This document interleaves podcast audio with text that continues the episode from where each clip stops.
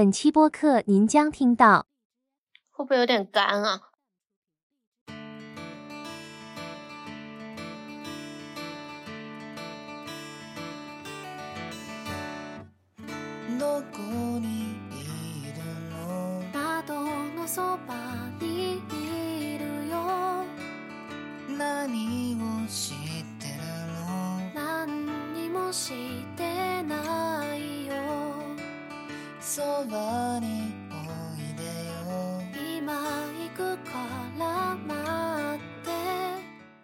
听众朋友们，大家好，我是依依，呃，欢迎大家收听本期节目。今天我们请到了散焦虑内卷那期的节目的嘉宾小玉来跟我们分享一下他从日本回国的经历。呃，欢迎小玉。呃，大家好，好久不见，我是呃成功从学术垃圾转型为无业游民的小玉。就是其实我记得之前是大概二月份的时候，你跟我说你还蛮焦虑的，就是因为毕毕业的事情，嗯，就是说可能要延期或者怎么样的，但是怎么就这么快的就回到国内了？对，就是硬要说的话，其实去年整个下半年都还挺焦虑的，就因为这个毕业毕业论文的事情，然后。嗯，我其实我我因为我拖延症非常严重嘛，其实就基本上是拖到最后才写完的。然后我们的那个喜妹 Kitty 就是 deadline 是一月十五号，好像是。然后我真的就是在一月份的 最后，真的是就是特别叽哩叽哩很紧张的把它赶完，而且质量非常的低下。我每次发给我教授让他给我 check 的时候，我都提心吊胆。然后他给我的反馈也特别恐怖，就我教授是一个挺严格的人，其实。但是我觉得就是也是托了这个疫情的福吧，可能因为疫情的原因，就是因为很多调查呀什么的不太方便进行，而且文献什么的也比较难以入手，所以我觉得老师们整体也把这个要求降低了不少。然后一月二十五号成功把这个论文交了以后，呃，二月哎不对，一月底的时候就答辩了。答辩也是线上的形式，然后就觉得其实线上也挺好的，因为还可以偷偷的自己写个稿子，立在电脑前面，老师也看不到，就这样对着念一下。如果是线下的话，就不太可能这么进行嘛。然后就答辩的时候也是特别紧张，然后有个老师问我问题，我也支支吾吾半天，有点回不回答不上来。然后我看我老师的脸色也不是很好，脸色不太好。对，然后就超级紧张，后就觉得我是不是没法毕业了？如果毕业不了，真真的思考了很多，就是延毕以后要再待一年，怎么怎么样，想了很多很多。然后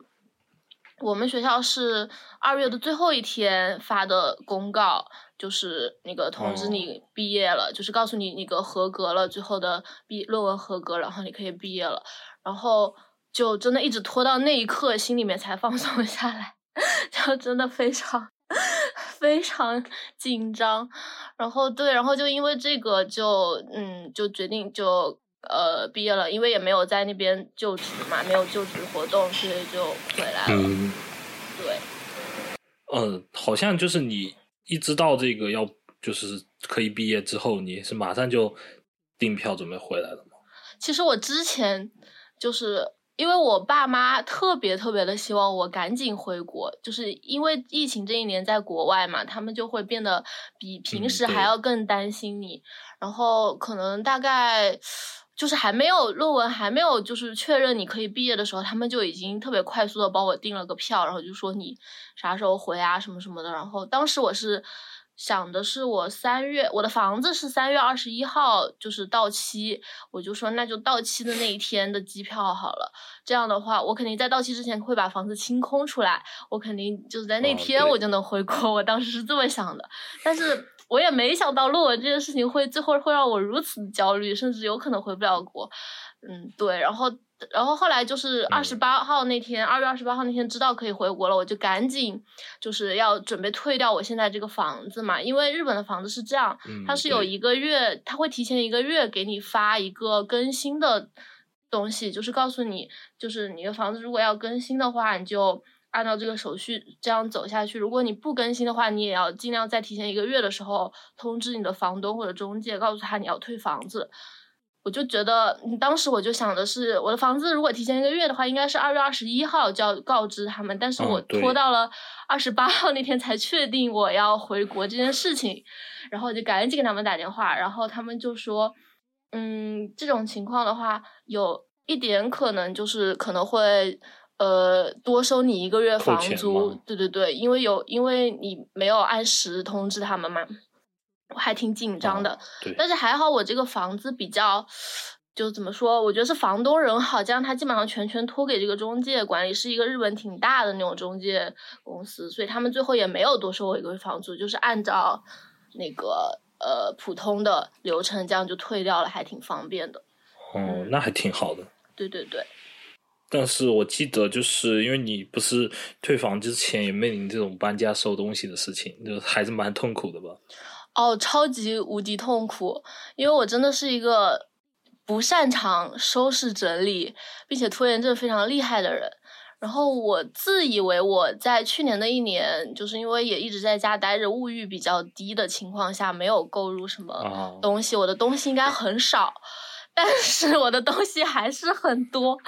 然后我就真的收的极其的痛苦。我觉得你应该有这种。就是收搬家的经验吧，毕竟你工作就是调动还挺频繁的，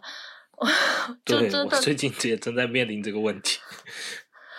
对，然后就是我，因为我又是要跨国搬家嘛，有点类似于这种情况。然后虽然我的那些基础的家具什么的肯定是不要了的，但是就是有一些细碎的东西，还有衣服什么之类的，就是就会让你面临一个抉择，就是你是要扔掉它，还是把它寄回去。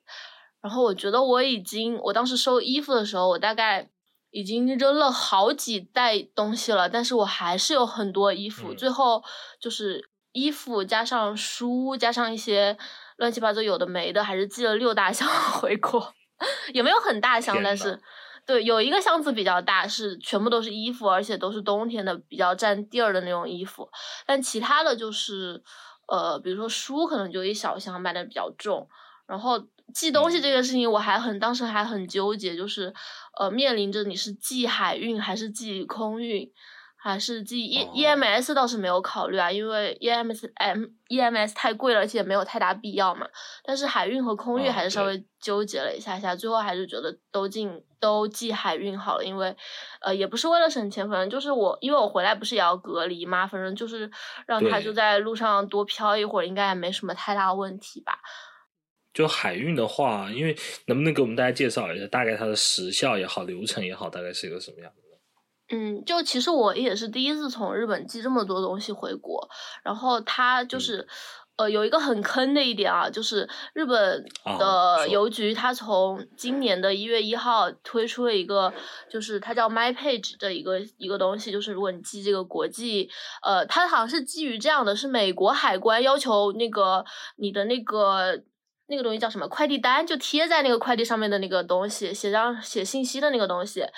嗯，日本那边叫拉贝，对对对，日本这边叫拉贝鲁，就是不能不能是手写的，就是美国海关要求必须是电子的。然后日本日本邮局它就推出了这么一个 My Page 的服务，就是你可以直接注册一个账号登录上去，然后在那个电或者可以要么就是在电脑上操作，要么就在手机端操作，就直接输，就是地址什么的都是用这种电脑或者是手机输入啊，包括商品的啊，包括你寄的东西的呃物品的数量、名称、价格什么那些的都是直接用输入的方式，然后这样的话你就。嗯，要么是自己在家打印出来，要么就是去邮局扫二维码打印出来的方式来，对对来制作这个东西就可以不用手写嘛。但是我觉得可能由于它就是也是一个新推出的服务吧，就是邮局自己也搞不太懂，它其实 bug 特别多。就是它是设定是对它设定是可以保保险的，就是你可以给你的快递保保险，然后这个保险就是嗯，基本上它就是收四百块吧，就是如果你的那个物品。呃，价值不是特别高的话，四百块就可以保，四百日元就可以保一件东西。四百日元。对对对，然后，嗯，就是它保，就是保你自己写的这个商品的总额吧，大概就是如果它一旦有什么问题的话，可能可以赔给你这样。然后是我之前的朋友，他寄这个东西的时候，他在那个呃，电子打印的时候可，就是选哦，它电子打印还是这样。如果你是电脑端的话，可以可以选保险，但是手机端就不能选保险。反正就是各种混乱。然后因为这个保险的问题，他的东西还被退回来，退回日本了一次。然后这个时候他本人已经回国了，然后导致我还去就是邮局帮他 处理了一下这个后续的事情。所以你之前跟我说你去帮你朋友处理这个快递的事情，是是因为保险啊？对，就是因为他这个保险单写错了东，写错了价格，而且当时那个保险就保险局那个邮局的人上门收件的时候，没有给他好好检查，导致了他这个东西被退了回来。其实我觉得是邮局的锅，对。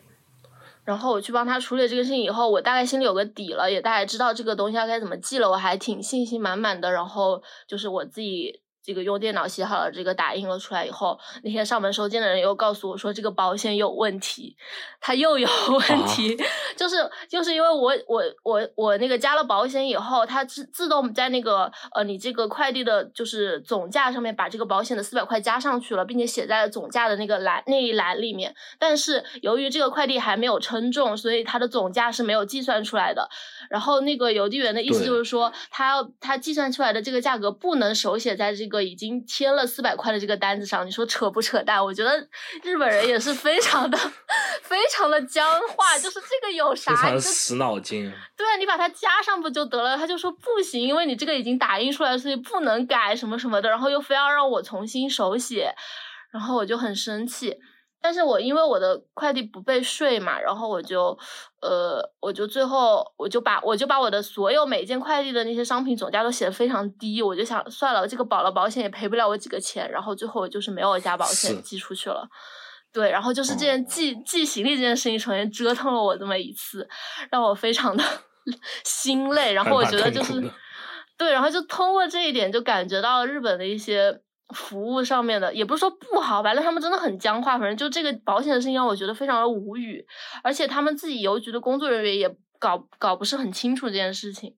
让我非常的无语。对，就是他们对他们自己的业务也不熟悉，这个倒是他们的问题了。对，明明这个服务一月一号就已经推出了，按道理已经三个月了，但是还是就是很多邮局的人根本不知道这个东西该怎么弄，我也不知道他们为什么会这么不了解这个事情。对，哎，那其实像你寄出来之后，它大概要多久才可以到国内呢？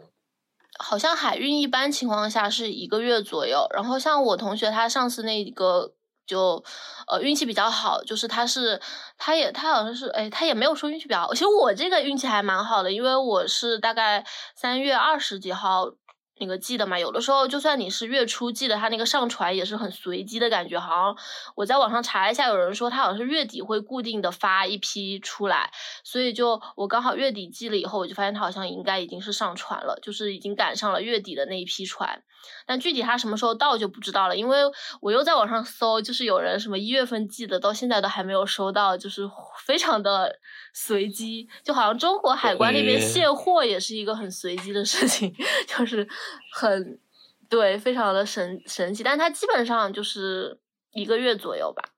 那你能就是在网上看到它的进度，就比如说到哪了这种？哦，可以的，就是用单号就可以查，在日本的网站上也可以查，然后它一旦发出去，你在国内的网站上哦也可以查到。对对对，就在国内的，就是呃支付宝的那个快递的那个地方就可以查到啊。在支付宝的快递就能查到，对对对，就是你输单号就能查到。我两个都试了，都能查到，而且甚至支付宝的日本邮政，对我用的是日本邮政，甚至支付宝的那个查出来就是还更那个一点，就是还更详细一点，就是告诉你已经上传了，好好像是我记得。天呐，支付宝也太智能。对他应该可能就是因为已经就系统是共通的吧，我也不知道。就因为已经出这边海关了，所以就可能吧，我也不知道，挺神奇的。也对，嗯，对，然后我也觉得蛮神奇。然后就是还有这个事情，就是还有一个，就是你回国的时候啊，就是留学生他是可以申报五千价值五千人民币以内的分离行李，好像是，就是如果一旦被税的话，你只要有了这个申请就可以免税，大概是这个意思。你指的这个分离行李是指邮寄的那一部分，还是指随行的行李？就是你你跟你分离的意思，就是邮寄的行李，就是不跟你一起回来的行李。对，好像是这个，只要是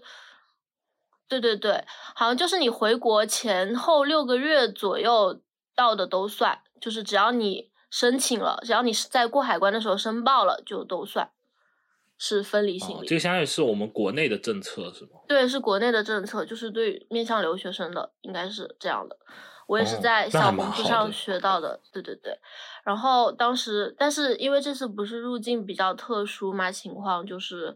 呃，都是那个一入境就要各种各方面的检查，然后呃做核酸什么什么，然后再把你塞进隔离酒店，这么一系列流程都是固定的，所以它这个海关申报，它就是当时我们一下飞机就有人问你有没有分离哦行李，然后塞给你一个信封，然后里面就有告诉你怎么填写这个的指南。然后他当时告诉的我是，你到时候把这个交给那个快递公司，然后我就啊，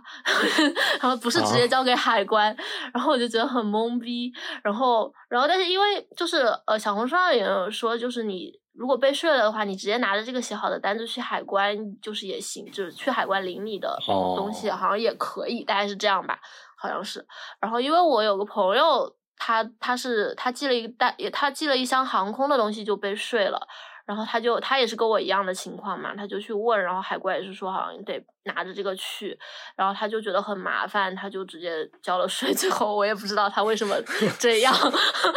对对对，可能就是任性吧，有钱。对，他说反正也没几个钱，然后但是因为我妈就我的东西，我的东西还在路上，我也不知道他的情况，我就目前还没有遇到这样的问题，就这个这个交税的东西还在我的手上，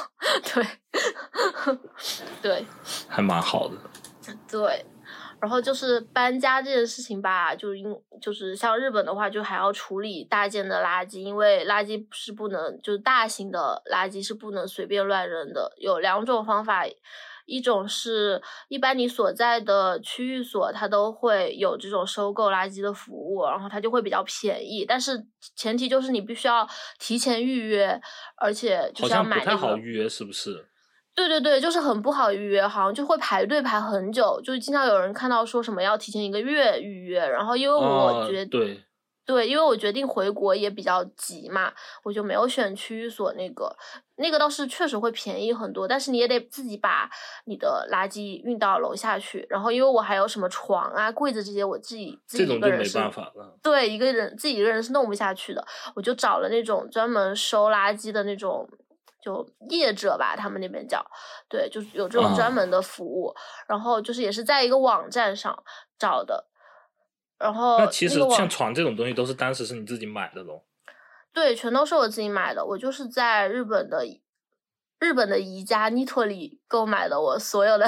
家具，就床这些还是当时也是买的那种就需要组装的那种床，还是我跟我妈两个人辛辛苦苦的把它组装了起来。哦，但是你妈还去了。对对对，刚好我就是搬家那段时间，我妈就来日本玩了，然后她还帮我搬家。就我那段时间也是，如果没有我妈的话，搬家会很困难。还好她来帮了我一下，哦但这次就是我真的是我一个人全程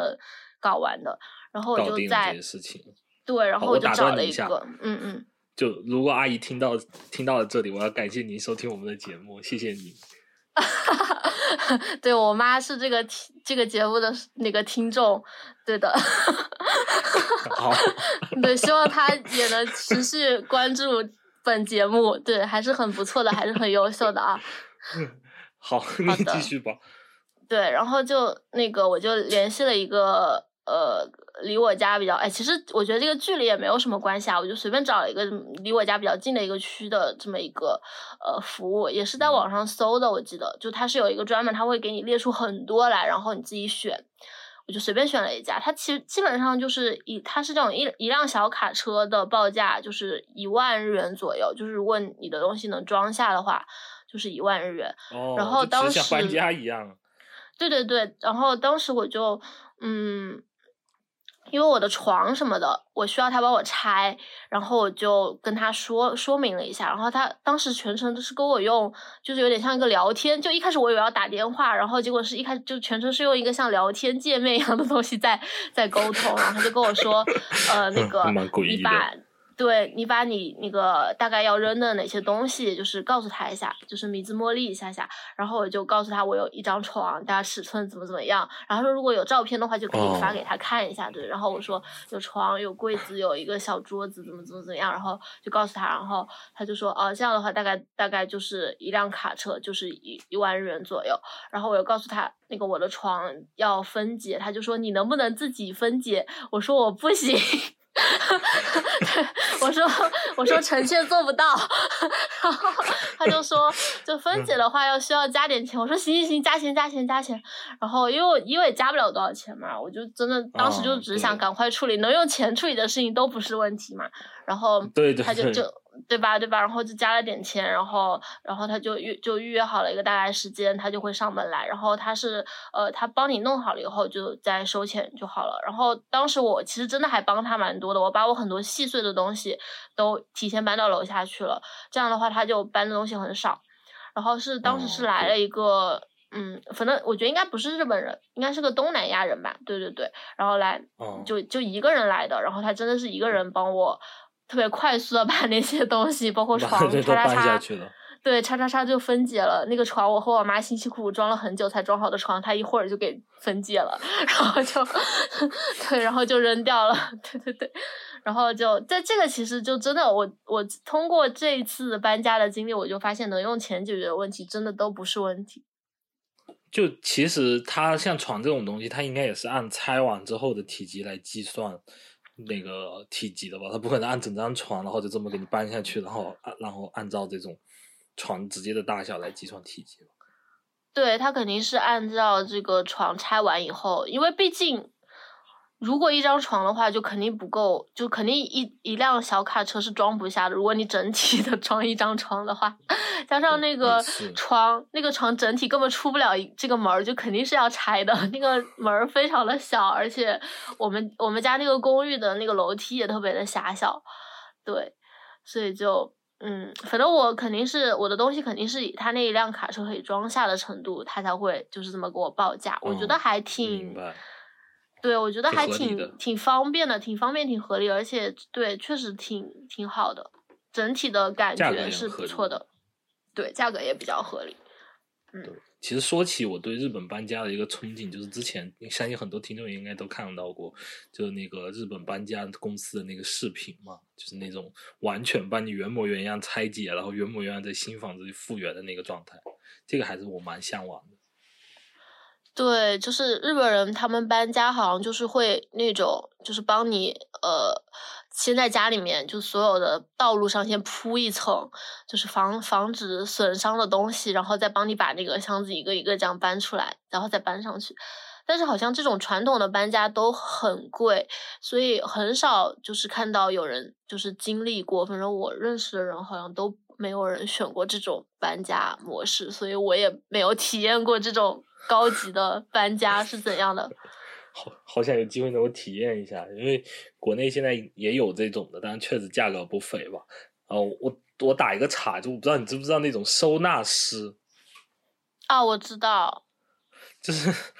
就是之日，我之前最早也是在那种就日本的东西里头看到的，就是有这种收纳的师服务，来家里边帮你理顺东西、断舍离、丢东西，然后给你归置。然后之前我从郑州搬到哈尔滨的时候，突发奇想，想请这么一个人来。来来来，帮我看一下，因为我当时整理的头非常疼了。然后他当时给我报了一个价格，我瞬间就想说，算了，还是我自己来吧。好像当时是说一个人一小时两百，然后四个小时两个人起包起包。天呐，我的妈呀，这么贵的吗？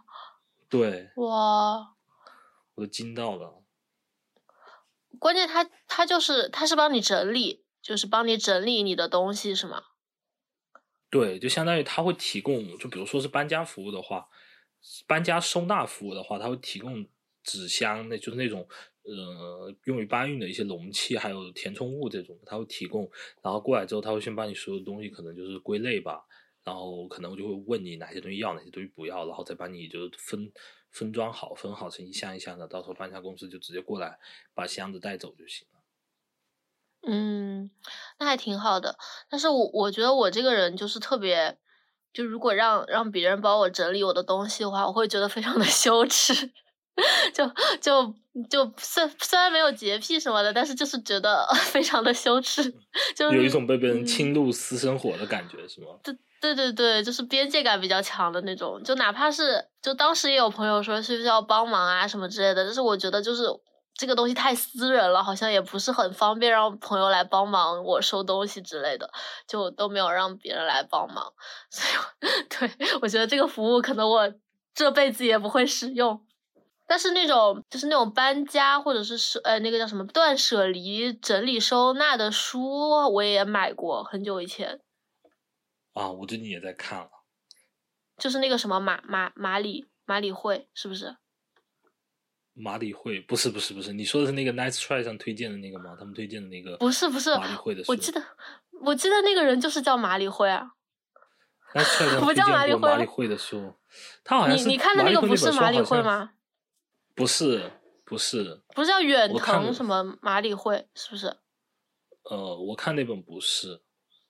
可能就是我我人生中第一次就是接触到断舍离这个概念，就是因为他的书。但是我我我不确定他是不是叫马里会了，我来搜一搜一下啊。你接着讲。啊，因为我记得那个之前 Nice Try 上推荐过一个收纳断舍离的，就是你说的这个写，但是我当时还想去找，就是买电子书或者实体书，但那本书实在太早了，所以我就没有买到。然后我最近在看的是是那个三下英子山三，哎呀呸，是那个山下英子写的那个叫《舍做减法的勇气》这本书，它其实更多讲的是在工作里头应用断舍离的思路。来做事情，它其实对收纳来说反而提及的很少啊。我搜到了，它叫近藤麻里惠，不叫远藤麻里惠。对，就是这个，对，就是个怦然心动的人生整理魔法。你这个笑话就仿佛像那个邓布利多的兄弟 叫邓布利少和邓布利刚刚好一样。有什么好笑吗？我怎么会知道他叫远藤？哦，OK OK OK OK，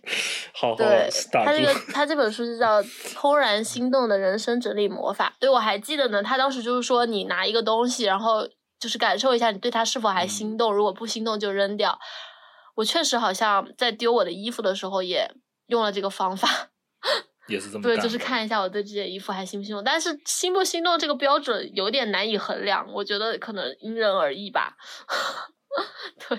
对，我觉得挺难衡量的，因为我觉得我的东西大部分都是一些那种用的东西，就是可能这会儿会用上，这会儿不用，过段时间可能又需要用，但是每次都把它丢了再买新的，又觉得很可惜。就这种啊，这种这种实用就偏实用类的一些工具什么之类的是吧？对，比如说我刚才找到了很多胶带啊、呃，不是那个胶带，是塑封袋，胶带、塑胶带，哦，塑料袋，对，塑料袋，对对对对对，塑料袋，OK。因为我刚才突然恍神了，不知道到底因为想到胶带这个词，我想到胶带，就是、我想你一说胶带，我以为是那个透明胶带，就是那个贴的那个。我，我也在想，就是我脱口之后，我说出这个话之后，我就在想，会不会就是引起别人的误解、误会，就是觉得是那种对。但是我我哎，说到这个，其实我打个岔，就发现就是这个塑料袋这个东西，在很多地方都有不同的叫法，就是就是比如说。在成都，一般就是在便利店买东西，会跟他说拿一个口袋啊，对。然后在郑州的话，我记得我之前在郑州买东西会说让他拿一个兜啊。对，但是在福建的话，一般就大家就说塑料袋了，好像还蛮有意思的。我之前特意留意过这个事情。对，好像我想一下，我们这边一般就说拿个袋子吧，可能就就就是拿个袋子。啊、对。对对，然后我刚刚说出胶带的时候，我就在 想到底是哪里，是台湾还是哪里说胶带来着？我不知道为什么脱口而出，感觉一下子慌神了。嗯，所以你有很多胶带。啊，对我有很多那种带封口的那种塑塑料袋，就是可以装一些食品或者是装一些那种需要密封的东西的。然后还有找到很多那种扎带，哎呀，怎么都是带？扎带就是。就是那种理线带，就是咋说呢？反正就是这种使用上的东西。嗯然后我刚才还找到我的防毒面具和防毒面具耗材，我都不懂这种东西到底怎么处理。你要我丢了的话，我又感觉要是哪天生化危机了怎么办啊？再买新的呗，这种发生频率比较低的事情。就是生化危机的时候肯定不好买了吧？哦，我记得我这个防毒面具就是在疫情前期的时候抢购的，但是非常的不容易。确实，那你留着好了，也有一种就是对于疫情发生的一种莫名的安全感。对对对，因为现在毕竟也还不是一个完全能够放下心来的状态。是的，哎，我们刚才说到哪了？我们在说啥来着？哦，就 说整理东西，还我也忘记了，搬家吧。哦哦，那我还有一个特别想说的，就是我在整个搬家过程中的唯一一次就是崩溃时刻，我应该也跟你讲过吧？你当时好像马上就给我发的消息，说的就是那个事情。对，然后就是我，因为我本来预定回国是二十一号，但是后来发现就是学校有毕业式什么之类的，还是挺想参加一下的。毕业式是二十五号，所以我哦就订了二十八号的机票，就是把呃也不是订了，就是把机票改签到了二十八号，刚好一个星期嘛。就刚好可以改签，因为现在基本上回国的航班就是呃一个星期，就是回某一个，比如说我是回深圳，回深圳的航班大概好像一个星期两趟吧，就刚好这一趟就可以改签到下个星期的同一时间。对，然后我但是我的房子不是二十一号那天就退了嘛，退掉以后就我就住在酒店里面，然后然后我也是用。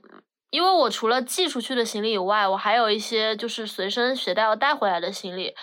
嗯，我就用蚂蚁搬家的形式 把他们从我的家搬到了酒店，还搬到酒店对，还好我的酒店离家不是非常远，然后然后就搬过去，但后来发现东西就实在是还是有点多，就是我我已经塞满了两个大箱子，还有一个小箱子，我就想把那个小箱子寄回去，然后我就拖着那个箱子去了邮局，因为我想，因为邮局是有那个呃呃纸箱卖的嘛。然后他应该是就是可以、嗯可以在邮局买一个纸箱，然后再把我的箱子放进去，这样寄回去。但是我去那天刚好是一个风非常大的一天，就是刚好日本那边报道说是那个哈鲁诺阿拉西，就是春天的暴风天这么一天。哦然后我拖着那个箱子到了离酒店最近的邮局，就告诉他说我想寄这个箱子，然后我也准备，就是我全部都准备好了，包括那些单子我都打印出来了，就是只缺就是找一个纸箱把它包装起来。但是邮局那个人就说：“哦哦，你这个箱子尺寸有点大哎，就是我这边我们这边纸箱可能塞不下，什么什么之类的。”他说：“你就你去外面再买一个纸箱吧。”然后我当时就就因为那几天也是因为各种整理收纳什么的，心情本来就有点烦躁，有点焦虑，有点烦躁。嗯本身就很烦。对，然后我我我那个时候我就就突然觉得这个邮局的工作人员特别的烦，就他很不想帮我帮我寄出去这件。事情对，其实他可能也没有很不友好，但是他就是当下给我的感觉很不友好，就让我特别的心烦。然后，然后我就说行吧，那我去找个纸箱。然后我当时在想，我上哪儿去找这个纸箱啊？就日本邮局关门时间也很早嘛，就下午他六点钟左右就关门了。然后我在想，我去哪里找这纸箱？然后我赶紧就是搜了一下，就是有日本的那个黑猫快递嘛，亚马托，然后就他在哦，我知道。对，他在附近就是刚好有一个快递点，然后他们就网上就说在他快他们的快递点可以买到纸箱，然后说他们的纸箱会比邮局的稍微大一点，然后我觉得那应该是有可以的，然后我就找到了一个亚马嗯托快递的那个就是收件的地方，然后我就跟他说，因为我一去，人家肯定觉得我是要寄件的，然后我就跟他说我没有，我就想买个箱子，然后呢，他就一下子听说我不是去寄件以后，他的态度也稍微发生了一些微妙的转转变，你懂吗？就是那种很微妙的感觉。我懂，我懂。然后他就他虽然就是没有很那个什么，但他还是，其实我觉得他人已经挺好了。他帮我找了一个大概差不多的纸箱，然后是还是帮我就是嗯把它弄好了，把我的箱子放进去试了一下，发现还是有点不够，然后就说不行也没有。然后我在想，那稍微大一点的有没有？他说也没有。然后我想了一下，也是，如果太大的箱子的话，如果只放我这么一个行李箱，肯定是有点空，那也不好寄什么之类的。然后我就说那好吧，然后我就我当下我就就那个时候我就非常的崩溃，我就突然觉得这个世界都没有在帮助我，他们都在孤立我，我怎么这么可怜？我为什么要一个人经历这种？对，就我为什么要一个人经历这种嗯这么痛苦、这么这么残酷的事情？就当时就觉得整被整个世界孤立了，自己特别孤立无援那种状况，然后我就很生气，我说算了，那不寄就不寄了，我就把这个行李箱自自己随身带回去好了。我就很生气的拖这个箱子回回到了酒店，然后我就想。就是想、哦对，然后我当时就很，就因为我就想知道一下航空公司的政策嘛，因为我当时查到，就是他好像说留学生也可以再多托运一件行李什么之类的。然后因为我的我的票是我爸我妈帮我订的，我就想让他们帮我去查一下这件事情，然后我就我就给他们打了个电话，让他们帮我查一下，然后他们当时就很轻描淡写说没事啊，如果不行你就交钱呗。然后也就是这一句话让我彻底破防，我再次觉得我被全世界孤立，就是我那么努力的想要去实现一件事情，但是被他们这么轻飘飘的一句话，就是就是打击到了的这种感觉，然后我就 对我理解，我理对，然后我。就是这就是我整个回国的准备过程中唯一一件就是让我大崩溃的事情，就是虽然是一件小事，但是真的就是让我那在那一天里面整个人就崩溃了，就崩也我觉得其实也主要是还是回国这件事情，就是准备东西太多了，然后让我特别焦虑、特别忙，然后也是在那一刻破防了吧，就是那种感觉，就发泄一下也就好了。嗯，嗯，我理解，其实。对，我还挺理解的，因为我搬家的时候也崩溃了。我崩溃了之后就找了那个，我找了那个收纳师，然后他的报价让我回归了理 智。他的报价让你回归了现实，觉得现在不是崩溃的时候。对，我觉得我得干，不然这个钱花的太不值了。对，那我就是向金钱，就向付出金钱这件事情妥协了。就最后我真的就是，呃，很多事情都是用钱解决掉的。包括我甚至在走的那一天的早上，发现我的东西还是有点装不下，我又马上出去买了个行李箱回哦来。所以我最后带了四个行李箱回来。那你怎么怎么带走的？我觉得好痛苦、啊。就就是就是我我甚至因为我有四个行李箱，我根本没有办法一个人把它运出那个酒店的房间，我就打电话让前台。对呀、我就是对，让前台前台就找门童帮我运下去，然后那个门童就说你一会儿要怎么去，要去哪里，要怎么去，我就说我去机场，然后你帮我叫个出租车吧，然后他就帮我叫了一个出租车，就就是其实全程就是对，全程就是用钱解决的。然后到了机场以后，那个我的行李还是很多，然后那个出租车出租车司机特别好，他帮我。拿了一个那个行李车，然后帮我把我的行李运了上去，然后对，就全程就是他在帮我，如果没有他，所以我觉得我的钱花的非常值得，就真的他的人工费值得这么多钱，他帮了我好多。这倒也是。对，然后我真的毕竟日本的这个出租车这么贵。对，然后我拖着那个行李走进机场大门的那一段，我就发现天呐，这个行李是真的是有够重的，真的太就是拖过去就推推那个行李车都很困难，你知道吗？就还好现在太多了。对，还好现在就机场人比较少嘛，一般一天也就一两个航班。像我们那天，我觉得应该就只有我们这一班航班，所以就而且包括我，因为那个我爸还给我升了个公务舱，所以我的行李才可以就是能拖这么多上去。哦对，所以我就是 check in 啊什么的都走的是那个公务舱通道，所以就还挺方便的。嗯，CIP 通道还是对对对挺快的。哎，那你是从哪个机场走的？我因为现在好像国际只有成田，只有成田。对成田是不是离市区还蛮远的？对，成田在千叶，所以就当时好像哦，又说到了千叶，千叶是我最喜欢的一部动漫的设定地点。嗯，对，然后但其实就也还好吧，就就反正就这么回来了。怎么现就现在你回来以后，突然你就觉得哦、也不是什么，就那些事儿好像也没啥，就那种感觉。也也也还是挺顺畅的，对，就是其实我听说你买票这个事情倒还是挺挺顺畅的，因为之前我不是也有一些留学生朋友嘛，他们都在说就是买票很难买或者是怎么样的，就是所以我当时你你说你要回来，我还有担心过这个事儿，不过后来好像看起来也没有遇到什么困难。对他好像有一段时间就是说什么，非要是那个五个一政策的航班才可以入境，什么呃才可以顺利就是买买到才算，好像是大概是这个意思吧。就有一些航班还不行，但是嗯我觉得有可能是因为我在日本没有欧美那么难买票吧。日本的话就是基本上每天都有回中国的航班，就是看你到哪个地方。然后刚好我是回深圳，还有直飞的，好像深航是每周还有两两班直飞的航班，还挺方便的。我就是也因为也不想异地隔离嘛，现在隔离政策比较麻烦，所以就对对对，也挺麻烦。对，所以就刚好买了直飞深航的航班，然后它反正就是，我觉得这个飞机应该是已经就是坐满了，虽然不是那个坐满，因为现在不是不能挨着坐嘛，肯定是得隔着坐，但是就是我觉得应该也是卖到了它那个上限了，就是人挺多的还。那其实你上飞机之前有就需要提供一些什么，比如说像核酸这种的吗？对，就是像中国这边，它是要它是有那个大使馆指定的，你必须在那个大使馆指定的诊所做核酸，然后它是两种，一种是核酸，一个是那个血血清的那个，就抗查抗体的那个东西，就两个都得做。然后，嗯、提前而且必须是七十二小时，就登机七十二小时之内的报告。才可以，然后你要有了那个报告以后，你要先上传一个，就是在那个微信小程序，它有一个健康码国际版，然后你就要在那个上面申哦。报，就是说你要告诉他你什么时候回去，然后你要把你这个报告和你的一些证件什么的拍照上传上去，然后他就会人工审核，审核过了他就会给你发一个绿码，然后你有有了这个绿码，你才可以去 check in，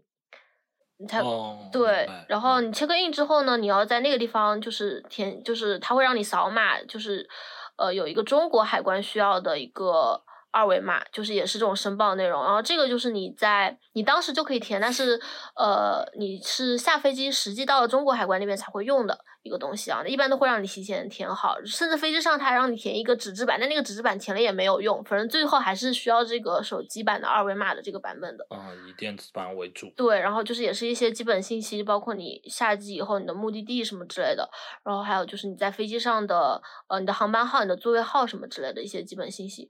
然后填好了以后就呃就可以上飞机了。然后整整体还是挺方便的。然后像我我的情况，我不是留学签证嘛，其实我的在留是没有过期的。嗯我在留其实按道理到六月份，所以你当时你走的时候，就是他会让你填一个，就是你确定你不再回来的一个 一个一个书类，就是哦填写一下你从此之后你就不会再入境了，也不是不会再入境，这个说的有点奇怪，反正就是你的这个就不会用这个签证对入境了对，你的这个在留卡就报废了，大概是这么个东西。然后他在海关就是过了海关，他会给你打个过，打个洞，然后就就是就那个洞这么听着还蛮伤感对，这么按下去，你就觉得啊、我的留学生活结束了那种感觉，就这么过去了。就是在护照上打洞吗？不是不是，是有一个在留卡，护照怎么可能？护照是你自己的，就是它是有一个在留卡，就证明你是在日本就是有在留资格的人，在那个那个卡上面打洞，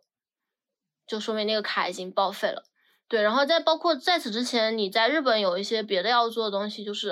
呃要节约房子嘛，然后把水水电这些都都解约掉，然后手机也是要在最后一天解约掉，然后呃还有哦还有你要去区域所，就是你所在的那个政府区域所去呃把你的那个。你的那个类似于户，应该也不能说是户籍，反正就是你也就算是户籍吧，就迁出去。就你你你本来那个居留地是在你租的这个房子里，然后你要告诉他你要回国了，把它迁出去，然后把你的、哦，就像居住证这种。对对对，，然后把你的那个保险证，就是国民健康保险，也要就是取消掉。然后他当时还退了我钱呢，就是因为我是呃三月份，呃我是三月二十八号离开日本嘛。然后，所以他就说，因为你嗯。没有满三月份的保险，我是交到了交到交交满了这三个月三到三月份的保险，所以他说，因为你这个呃三月份没有待满，所以他会把三个三月份一整个月的保险费都退给我，就 还挺好的，对还挺好的。对，而且因为我提前了几天去区域所，他还甚至就是再给交还了我一个只有几天期限的保险证，说在你离开日本期间，你还可以用这个保险证，然后你最后的时候走之前把这个保险证，他给了你一个信封，你就把它寄回来就可以了。就日本人就是还挺严哦谨的，就真的是到最后一刻还给你保着保险 那种感觉。是，对，对还蛮好的。对，然后就整个就是这个行程走完，基本上就是就可以回来了。然后回来的路上，就是因为我是坐的深航，就是我们国内的航航空公司的航班嘛，然后空姐就真的是全副武装，你上上飞机的那一刻都惊呆了，就是穿着防护服，戴着防护眼镜，根本不像个空姐，就是那种感觉。然后像我朋友他们都是坐全日空回来的，然后他们说全日空的空姐就很普通，就是还戴着只戴着口罩，没有什么别的。然后就正常的空姐。对，就餐食什么也是供应的，像中国的航班一般都是只给你一个，反正他们南航是给零食包，像我们深航只有一个餐盒，挺难吃的还。哦。我感觉就是这种，可能有些人他都不会摘下口罩来吃东西。就是比如说我在去年年初那个疫情还没有稳定的时候出差几次的时候，其实我从进机场就带着那个 N 九五嘛，然后 就直到到了对面城市的机场出来之后，我才摘下那个口罩，期间都没有敢摘下口罩的。而且 我记得当时非常明显，就是我喜欢在飞机上睡觉，然后我戴着那个 N 九五口罩在飞机上睡着了以后，我就感觉喘不上气来，就被憋醒了，然后又睡着又被憋醒，就一直是这么一个状态。就真的，我觉得可能是因为我我在日本就是生活习惯了，我就真的没有那么就是对于回国坐飞机这件事情没有那么的紧张和害怕。就包括在包括我其实在此之前啊，就是也是呃要跟同学道别啊，什么什么各方面的，就是在回国的那前一段时间，其实也挺浪的，就一直也都在外面吃饭什么之类的。然后就是拿到那个核酸报告的那一刻，那呃拿到核酸报告之前都还有甚至有那么一丝担忧，但是还好就是拿到了全是阴性的报告，也没有什么太大问题。对，然后就是上飞机的时候也没有说非常注意，就是要怎么样，就觉得戴口罩就行了吧，就没有那么的注意。我也吃我也吃喝，就吃喝我都还都都都干了，没有非常的害怕。而且感觉到了国内以后就更不害怕了，就真的，他一系列就是我就是自从我上飞机到现在为止，到现在我明天要结束隔离为止，我还没有看到，就除了跟我一起来的这些乘客们之外，我还没有看到一个完整的人类，就是就是就是大家都是穿着防护服，戴着 防护眼镜，都不知道他们长什么样，就每天来给我量体温的工作人员长什么样，我到现在都不知道。听着怪瘆人的，就真的真的就非常的非常有安心感，但是会让你觉得就没有什么好担心的。这个隔离真真的做的很极致，我觉得我们我们国国内的这些政策真的做的非常极致，非常让人有安心感。对对对，这个防疫还是很到位的。就你们同时回来的那个同航班的有。查出是无症状感染或者是怎么样的吗？应该是没有吧，因为都到现在最后一天了。核酸就是你在机场下机以后马上做一次核酸，然后回到隔离酒店以后还做了两次核酸嘛，都没有任何的问题，就是也没有任何的通报，我觉得应该是没有什么问题的。明天应该就可以离开了。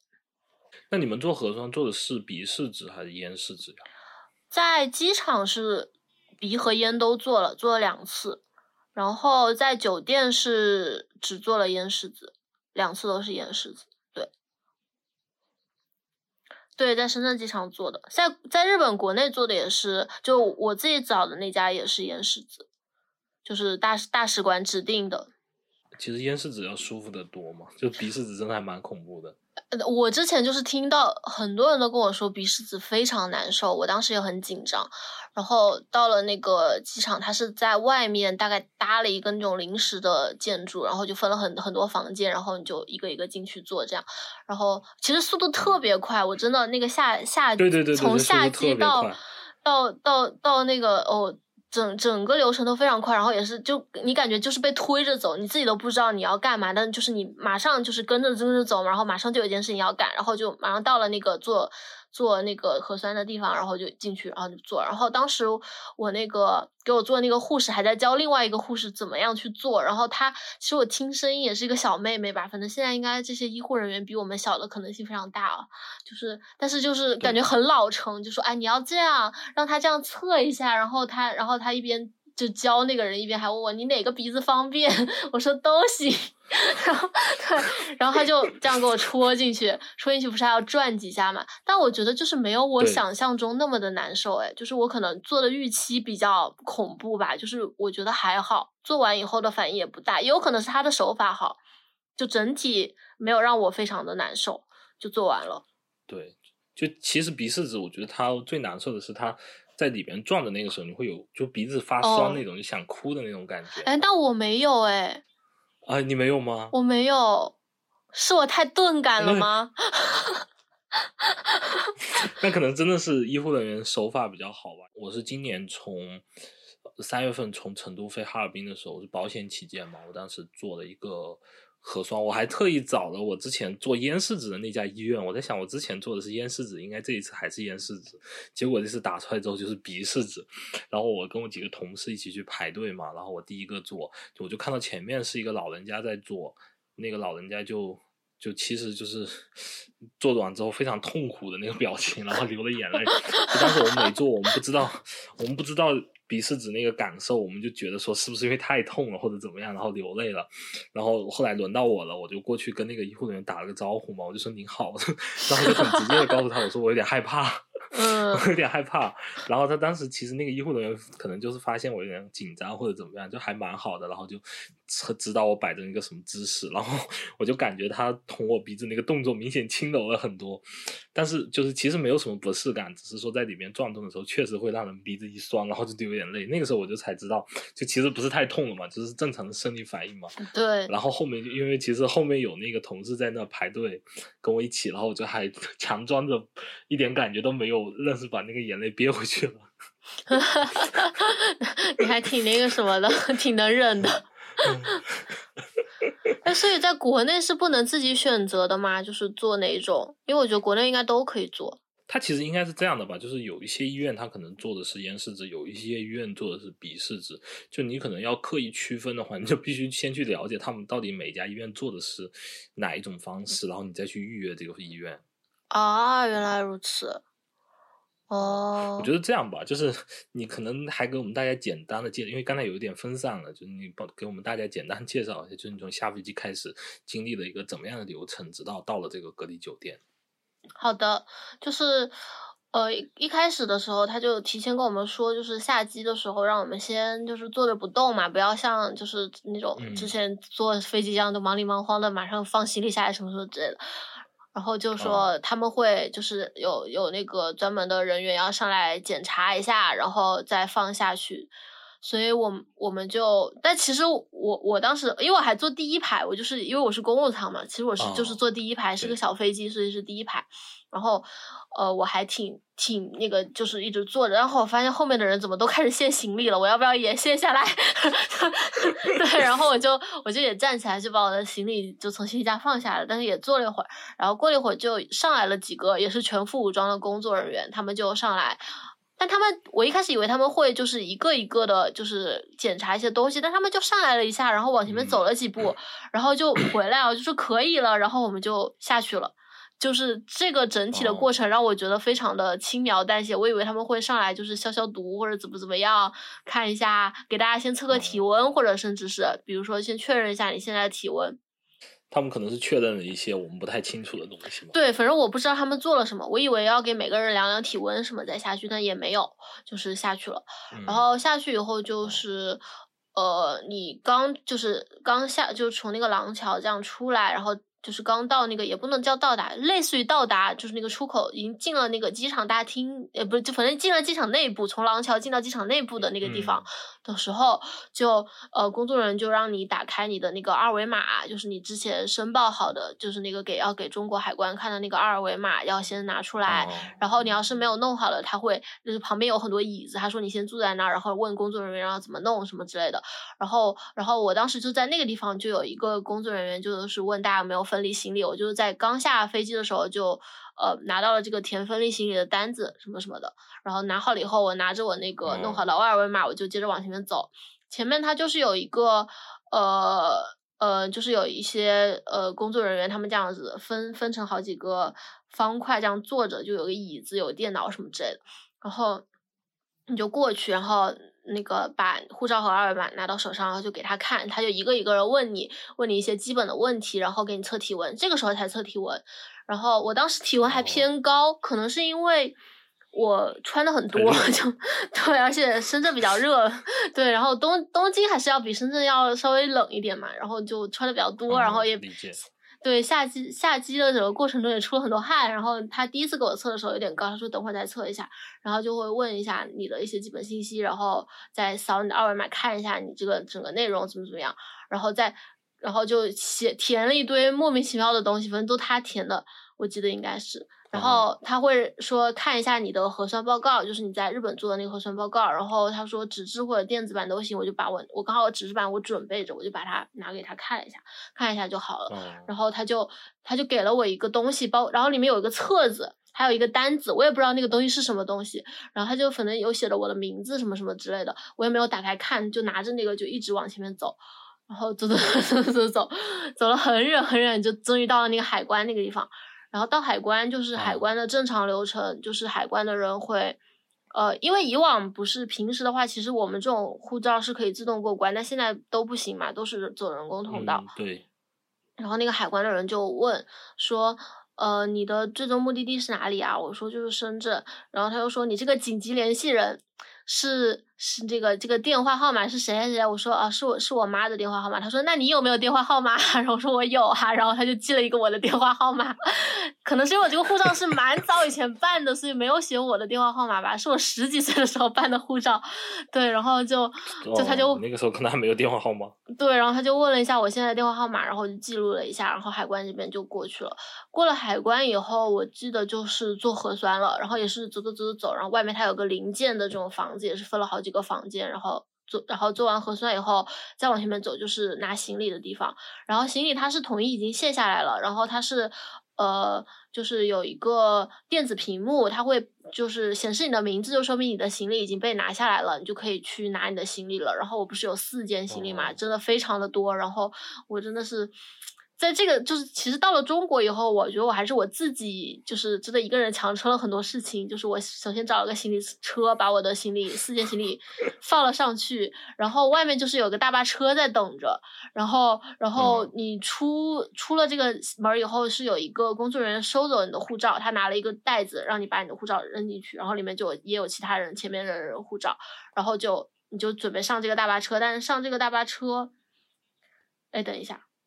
在这个在此之前也坐了个大巴车，坐那个坐那个大巴车是从你做核酸的地方到拿行李的地方，这个之间是做了一个类似于摆渡车的一个东西啊，这个不是特别重要啊，就就是一个连接，对对对。但是在那个车上有一个人就是被喊下去了，我也不知道为啥，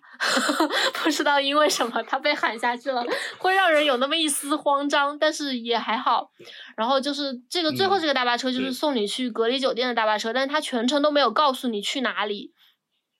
然后就也不知道去哪个酒店，对对，也不知道去哪个酒店。然后就是上了车以后，就是他就在默默无闻的开着，然后车上放着那种很土的土谣，就是我唯一听过的是那种酒醉的蝴蝶吧，应该是，然后就是就是那种带 disco 带 disco 的那种那种那种那种带 disco 古典的那种土谣，非常的土，非常的国国内，就是你一听到这个歌，你觉得哇，我真的回到了国内，就很有实感的那种歌。你这个言论可能会被抨击。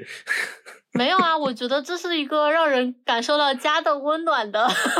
这么一种方式，就是找补也没有用了。就包括，因为包括他会在车上拉一个横幅，写着“欢迎回家”嘛，然后你就会觉得。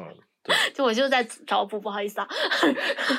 然后就是坐在这个车，坐在这个车上，真的是摇了非常非常的久。然后就中途就有人沉不住气了嘛，就问，就是很大声的问前面的人说：“我们我们是现在是去哪里？”但是那个工作人员都不说话，就特别冷漠。就这个时候，我突然觉得他好冷漠。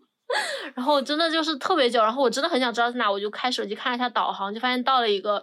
跟机场完全背道而驰的一个。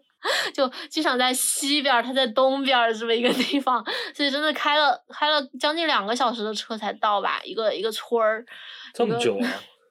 我觉得有两个小一个半小时的样子，应该是至少一个半小时两接近两个小时的样子才到。就是在机场的流程其实很短，就是整个从下机到你上上这个大巴车的时间，可能也就半个小时，我觉得。就真的很快很快很快。就我一开始预想到会在机场很耽误很多时间，毕竟人很多，要做的事情很多嘛。但是在机场实际上就是非常快，就是你完全是被推着走的，而且你根本就不知道你下一步要干嘛，但是就是很快就能全部都干完，然后就按照他的那个引导一步一步走就好了。但是坐车真的是坐了非常久，然后我发现可能因为隔离酒店都是在比较偏僻的地方吧。然后机场也偏嗯僻，然后不在机场附近的隔离酒店就只能在另外一个更偏僻的地方。反正我是在一个我从来没有来过、从来没有听说过的一个很偏僻的区隔离。就其实我还蛮好奇，那你现在到底这个酒店是在深圳的哪一个区啊？是在坪山吗？它是在就是如果你看那个就是定位，它会告诉你是龙岗区，然后但它这边宣传的是叫大鹏新区，我也不知道是哪里，就接近惠惠州，嗯，接近惠州的一个地方。啊，那还真的挺挺偏僻的一个对地方。对，非常偏，就是刚好机场在机场在西边，它在东边，这种这么一个情况，所以就真的很远。嗯了解。对，然后到了以后就是，呃，又是那个把行李什么的拖下，然后我行李很多，这个时候就也没啥，就他们工作人员不会主动帮你，但是你要是让他们帮你一下，他们就会帮你。然后就先把行李全部卸下以后，先坐在那边等一下，然后就是呃要做一个，就是要加一个群，就是这个群就是之后就是沟通一系一系列事务的嗯这么一个微信群，加了这个群以后。就等一下，然后他们会再给你做一些基基础的确认，就是，呃呃，包括让你提供一下身份证什么的。然后因为我的身份证不在身上嘛，就只好找了照片，然后让他们拍下来。对，也反正也可以，就是拍一下身份证照片什么也可以。然后他就会把房卡给你，然后你就可以进去了。然后进去的时候，因为我行李太多了，我就问他们能不能帮我一下。然后那个工作人员找了一个小巧、特别小巧的妹子来帮我搬行李。我说你能搬动吗？就他说没事，我可以。然后他真的超级强的帮我把我那个行李搬搬上去了。我觉得他超强。然后就最后就是，对，进到了房间以后，你的隔离就开始了。这个时候你拿到你的护照了吗？啊这个时候就拿到护照，就是你到了机场，哦不不，到了酒店以后，他就会把你的护照还给你，然后就再进一些其他的确认工作以后，就回到了房间。然后回到房间以后，他会让你先把那个心理问卷，他有一个心理问卷要填一下，就是也是微信上填就嗯。可以的。然后加了群以后，他会通知一些基本事项，因为我们到我们我的航班就是比较晚，是下午四点钟起飞，到这边也八点了，然后到酒店就十点十一点多了，就一系列的行程走下来，然后晚饭就是因为飞机上也没吃的嘛，就是它有一个暖心包，其实里面就是有一些吃的方便面什么的，最后就吃了一个方便面 晚饭。还挺 挺人性化的。对，然后然后就第一天的隔离就结束了，就安全的、平安的到了酒店回到就结束了。国内了啊。对，对啊。其实我感觉就是国内的这个疫，就是包括你进入国内，然后这一系列的这个联防联控，其实做的都还是蛮好的，而且怎么说呢，还是充分考虑到了这种个体的人性化的一些东西。对，我觉得其实整体下来，我觉得挺满意的，没有什么可以挑剔的。就包括在群里面跟工作人员的基础沟通都很好，然后他们的回应也都很快、很及时，态度也都挺好的。但是我就是发现一些一些奇奇奇葩人士，就是跟我一起隔离的奇葩人士，我就发现哦，这个世界上果然人是非常多样的。就因为我们是不能叫外卖，但是可以、嗯可以收快递。然后就有一哦天，就有一个人问可不可以点星巴克的咖啡，然后我就说，且不说能不能点咖啡，在这个偏僻的村里哪儿有星巴克？然后我就 搜了一下，发现最近的星巴克十七公里呢，我也不知道这个人咋想的，反正就是有这种莫名其妙的人在存在，但是哎，也可以理解嘛，人类的多样性嘛。好像还有就是你跟我说过的嫌饭太多还是怎么着的？啊，对对对，就是我们这个伙食，就是它是每天三餐，一开始都会定嗯。时送嘛，然后你是每提前一天可以就是取消明天的某一餐或者全部取消都可以，但是就只能提前一天跟他说，所以第一天的饭肯定大家都是有的，然后第一天的饭就你是第一次知道这个隔离餐是怎样的，其实它就是还挺丰盛的，就是呃怎么说菜的味道可能不会说特别好吧，但是就是荤素都有，然后尤其饭的分量超级多，就是整整整一塑料盒的饭，就真的特别多，主食非常丰富。对，然后就第一天之后，就有很多人表示饭太多了，能不能取消？他说你可以就是备注一下，说什么以后的米饭减半什么之类的。然后这个时候就很多人都说以后的米饭减半。然后因为我第一天可能是也不知道为啥，就胃口还挺好，我真的把饭基本上都吃完了。然后说我应该不是一如既往的胃口好吗？啊，对，一如，但是就是焦虑的时候胃口会不好嘛，但是我就是回来了，可能就不焦虑了，就胃口还挺好的，然后就就我真的我觉得，而且我觉得饭还挺好吃的，然后我就吃完我就没有申请嘛，然后结果第二天就是，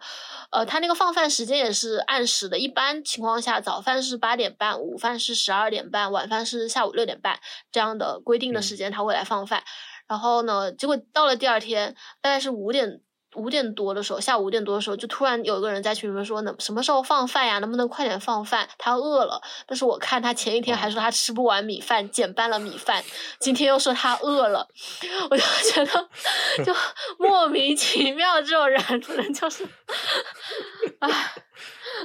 就是真的特别特别有意思。但现最近就可能临近结束了，这种奇葩就是也不咋发言了。就刚开始的时候特别多这种奇葩发言，而且我一开始。迷之以为就是只有我们这个群里面的二十几个人住在这个酒店，直到前几天就是他们有发那个统计名单，就是解除隔离，它是按顺序解除的嘛，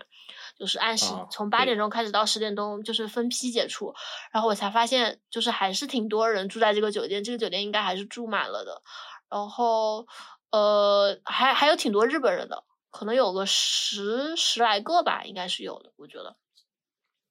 对，那还挺多的。对，还真的挺多了，分的，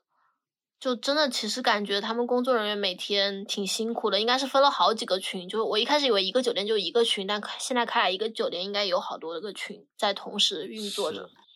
嗯，那就其实你吃的这方面还挺满意的。嗯，反正就一开始他是每每天反正三餐都送，然后蔬菜水果什么都保证嘛，而且还有汤。就广东这边汤很好喝，你应该知道，我就觉得很满足。我知道，我知道。对，然后但是吃了一周以后，就还是会有点腻，就是因为我无辣不欢，但这边菜实在是太清淡了，就没什么辣味儿的菜，很少，就有点啊，对，腻了。广东这边确实吃的蛮清淡的。对，然后我就在网上购入了一些辣味的方便食品，就取消了一些晚饭啊什么之类的。嗯，也还好，我觉得我算是没怎么买东西，没有买什么快递，因为我的行李太多了，让我根本没有任何物欲。对，我就什么都没买，就只买了一些吃的。对，哎，我理解，但其实就是，比如说你在隔离的时候，他每一天的话会有一些日常的就需要做的事情嘛。比如说，他们每天会来，啊，这种可以给我们介绍一下吗？嗯，他就是每天会固定测两次体温，早上一次，下午一次。然后他其实那个说明上面他写的是早上十点半和下午三点半，但基本上不会按时来。就很随机的，也不是随机，但现在基本上都来的比较晚吧，一般都是十一点以后和下午四点钟以后来。然后我是能听到，因为其实这个酒店，我个人觉得它门它的隔音不是特别好，就是门门门很薄，可能是因为反正门口走廊里面的声音是听得蛮清楚的，所以就是一旦他按了前面的房间的门铃，我是能听见的，就敲门来做核酸的话，我是能听见的。然后这个时候我大概就知道他来了，然后呃做做那个呃测体温的时候是要戴着口罩出去给他测一下就行了，就也在门口那也不用出去。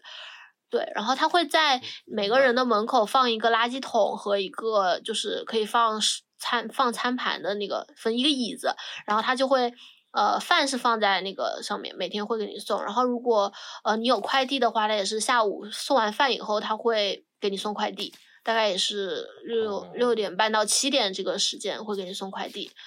对，然后垃圾他之前也是说下午会就是统一收，但后来我发现他收垃圾的时间大概是在午饭后左右，这都是我摸索出来的规律。就是午饭后你会感觉到他收垃圾，然后就是那个你就把垃圾那个扔到那个放在门口就可以了，就可以自由的开门，其实但是不能走出那个空间。对你就是他，你扔垃圾的时候最好也是戴着口罩出去扔一下就对，但你不能离开你的房间，大概是这样子的。嗯，然后就每天早上也会听到他就是在我在走廊里面消毒的声音，就喷消毒的到位的，对对，嗯，其实尤其是还能收快递这一块，他其实还真的是蛮照顾到大家的生活习惯的。对，然后你也可以，就是酒店它也提供一些就是服务，就是有一些什么零食、小吃、水果，也可以通过酒店购买，但是酒店卖的比较贵嘛，我也没有买过。我觉得其实你天猫超市下单等等也是一样的，因为它酒店统一派送也都是派送快递的时候，不是说你马上下单他就马上给你送的，就是你也要等到那个时候他才会给你送。对，每天就送那么一次东西，相当于就是。明白了。哎，那你其实就是明天就可以解除隔离了吗？对啊，我明天就是隔离的最后一天，然后我是分在晚上的九点钟那一批解除隔离的，也就是晚上九点钟的时候我就可以离开啦。那你离开之后就是就可以自由的活动了，就没有其他的一些限制了，是吗？对，现在就是广东这边的政策是就是十四天就好了。所以，我因为我也不去外省嘛，我也没有，就是我不我我就是我的最终目的地就是这边，所以就没有任何的问题。我应该十四天之后就是自由的，但是看他们有些地方可能回去以后还要根据社区的安排，会有一些别的吧。但我是没有了，居家观察这种的，就是对我应该就是没有要求。哦，那你明天晚上就可以直接回家了，那我要恭喜你了。对，对，但我个人觉得哈，我是一个非常适应隔离生活的人，因为有些人会很不适应嘛，包括像他们这边会安排定期做那个心理问卷，我觉得也是考虑到这一点吧，就是会觉得很不舒服什么之类。但是我真的特别适应这种与世隔绝，而且是被迫与世隔绝的这种生活，我会觉得更加自在。就我记得好像是马伯庸还是谁在博客上面，就是写不是博客，微博上面写过一次，就是说他很享受，就是洗车的时候，就是那种自动洗车，你人被困在车里的那个瞬间，我觉得跟我这种被迫困困在这里隔离是同样的感受，就是你是被迫被迫在一个地方 不接触外界，但是又相对自由的这种环境，会让我觉得非常的好。对，我理解，对。所以我隔离期间前四天，我就把《甄嬛传》从头到尾给补完了。天呐。对，就之前就挺想看的嘛，因为大家各种介绍，你不是也说。特别推荐嘛，就是《甄嬛传》教会了你很多，然后我就觉得我一定要看一看，而且我听了个播客，就是也是专门讲《甄嬛传》的，我觉得还是挺值得一看的，所以我就隔离的第一天我就决定一定要看《甄嬛传》，然后刚好借了借了小陈的那个优酷会员，就从头到尾快快速的看完了这么一遍，然后确实觉得非常非常好看，非常值得看，很很快乐。对，《甄嬛传》是挺好看的，其实我感觉你应该好久都没有回国了。哦，就刚好一年多了吧。去年，嗯，就过年的时候本来是回国，但因为疫情爆发什么的，匆匆忙忙又回日本了，没有待很长时间，也没有过得很好，因为国内那个时候疫情非常严重嘛，然后就赶快回日本了。对，所以真的是时隔一年多就回到了祖国的怀抱。那你这次回来有什么马上很急切、特别想干的事情吗？也没有吧，暂时，暂时先，嗯，暂时先享受一下难得的 无业游民的生活，可能也不会不知道，我也不知道会不会持续很久哈。但是我到目前为止没有什么特别具体的想法，所以应该暂时还会是这个无业游民的身份吧。嗯，就跟家里人团聚一下，这个其实还蛮对对对，是的，因为真的挺久没见到家人，就各种。家各个地方的家人都很想念我，我也知道的。那其实今天我们想聊的一些东西，其实都聊到了。呃，在最后，我还是首先要恭喜你平安回到国内吧，然后也算是结束了这个研究生的生活，开始了一个人生的新篇章。啊，我还是的，恭喜你。好的，谢谢。差不多了，今天的节目就到这里。感谢大家的收听，喜欢我们的节目，苹果用户可以在苹果 Podcast 应用上订阅我们，安卓用户可以在荔枝 FM、小宇宙客户端订阅我们的节目，也可以使用各种泛用型播客平台订阅我们。感谢大家的收听，今天节目就到这里，再见，再见。